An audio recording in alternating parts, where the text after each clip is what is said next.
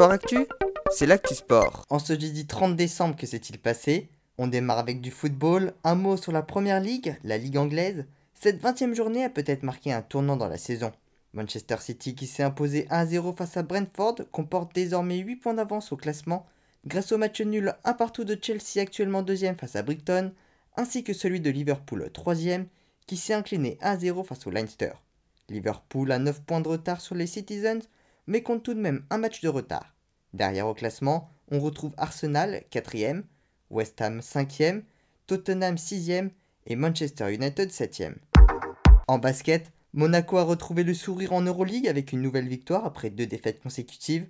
Ils se sont imposés 82 à 76 face au Maccabi Tel Aviv, qui enchaîne pour sa part sa huitième défaite consécutive. Les Monégasques sont 14e du championnat européen. L'Asvel qui devait affronter le Bayern Munich a vu son match être reporté en raison des cas positifs au Covid-19. Toujours en basket, un mot sur les All-Star Games LNB qui opposent les meilleurs joueurs français du championnat aux meilleurs joueurs du reste du monde du championnat.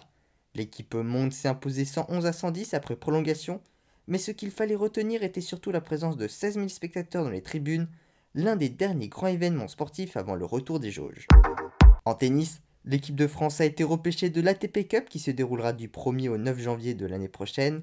Initialement exclue en raison du forfait de Gaël Monfils, elle prendra finalement la place de l'Autriche en raison des forfaits de Dominic Thiem et de Denis Novak. Du côté de l'équipe serbe, Novak Djokovic a annoncé qu'il ne sera pas aux côtés de son équipe nationale, ce qui renforce les doutes sur sa présence à l'Open d'Australie de la mi-janvier. Pour rappel, les organisateurs ont demandé à ce que les joueurs et joueuses y participants soient vaccinés, mais le joueur numéro 1 mondial refuse de transmettre l'information sur son état vaccinal. Enfin en ski alpin, pas de deuxième Super GM masculin à Bormio en Italie, annulé à cause de la qualité de la neige. Voilà pour les actualités du jour, à demain dans Sport Actif.